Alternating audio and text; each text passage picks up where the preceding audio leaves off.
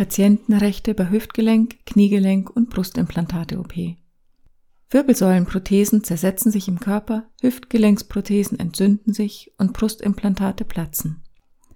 Berichte über fehlerhafte Implantate sorgen bei betroffenen Patienten für große Verunsicherung. Wie kann man sich im Vorfeld einer Operation über das Implantat informieren? Was tun, wenn das eingesetzte Implantat fehlerhaft ist?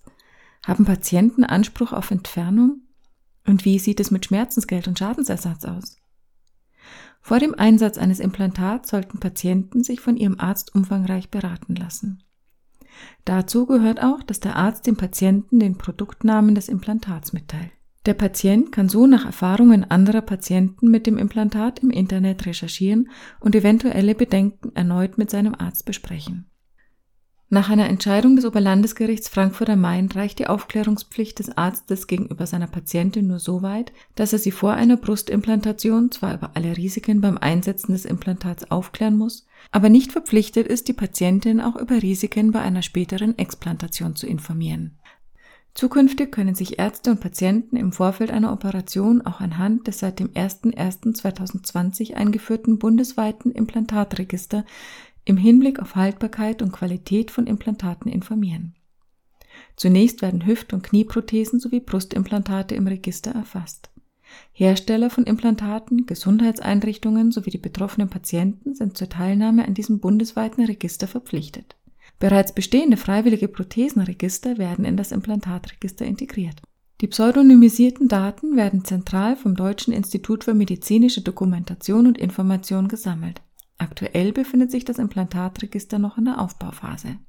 Für mehr Transparenz bei Prothesen sorgt auch die EU-Medizinprodukteverordnung, nach der seit dem 01.01.2020 jedes Medizinprodukt bzw. Implantat eine individuelle Produktnummer erhalten muss. Diese wird in einem Implantatpass für den Patienten dokumentiert, sodass Verfolgbarkeit und Rückrufaktionen erleichtert werden. Hat ein Patient den Verdacht, dass bei ihm ein fehlerhaftes Implantat eingesetzt wurde, sollte er seinen behandelnden Arzt aufsuchen und sich umgehend untersuchen lassen. Bestätigt sich die Mangelhaftigkeit des Implantats, hat der Patient einen Anspruch auf Entfernung und Austausch. Die Kosten für diese Operation trägt in der Regel die Krankenkasse. Zu Beweiszwecken sollte sich der Patient das fehlerhafte Implantat nach der Operation aushändigen lassen. Werden bei einem Implantat Mängel festgestellt, die zu einem Rückruf vom Markt führen, erhalten betroffene Patienten, bei denen das Implantat eingesetzt wurde, nicht zwangsläufig einen Anspruch auf Entfernung, wenn das Implantat bei ihnen einwandfrei funktioniert. Anders bei Fällen, bei denen sich die Fehlerhaftigkeit des Implantats droht zu verwirklichen, etwa bei Prothesen, die sich im Körper langsam zersetzen. Hier hat der Patient sehr wohl das Recht auf einen Austausch des Implantats. Die Entfernung eines fehlerhaften Implantats ist für den betroffenen Patienten mit Schmerzen und Eingriffen in seine Gesundheit verbunden. Aus diesem Grund steht ihm in der Regel ein Anspruch auf Schmerzensgeld gegenüber dem Hersteller des fehlerhaften Produktes zu. Sind dem Patienten aufgrund der Operation weitere Vermögensschäden entstanden, wie etwa ein Verdienstausfall, hat er auch einen zusätzlichen Anspruch auf Schadensersatz. So hat das Landgericht Freiburg einen international agierenden Hersteller von Hüftprothesen zur Zahlung von Schmerzensgeld und Schadensersatz verurteilt, weil er für Produktfehler bei seinen auf den Markt gebrachten Hüftprothesen einstehen muss. Die Hüftprothesen führen, laut eines Gutachtens, zum Metallabrieb, der bei den Patienten gesundheitliche Beeinträchtigungen herbeiführt. Zudem weisen sie insgesamt ein zu hohes Versagensrisiko auf.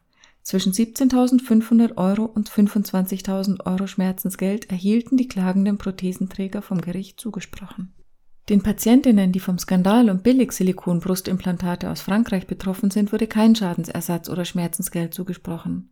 Nach der Auffassung des Bundesgerichtshofs kommt eine Haftung des Zertifizierers nur in Betracht, wenn ihm bekannt war, dass die Brustimplantate nicht den gesetzlichen Anforderungen entsprachen und daher unangekündigte Kontrollen des Herstellers hätten durchgeführt werden müssen. Solche Anhaltspunkte habe es aber für den deutschen Zertifizierer nicht gegeben. Die Haftung der französischen Versicherung entfalle, weil diese ihre Haftung vertraglich wirksam auf Schadensfälle in Frankreich begrenzt habe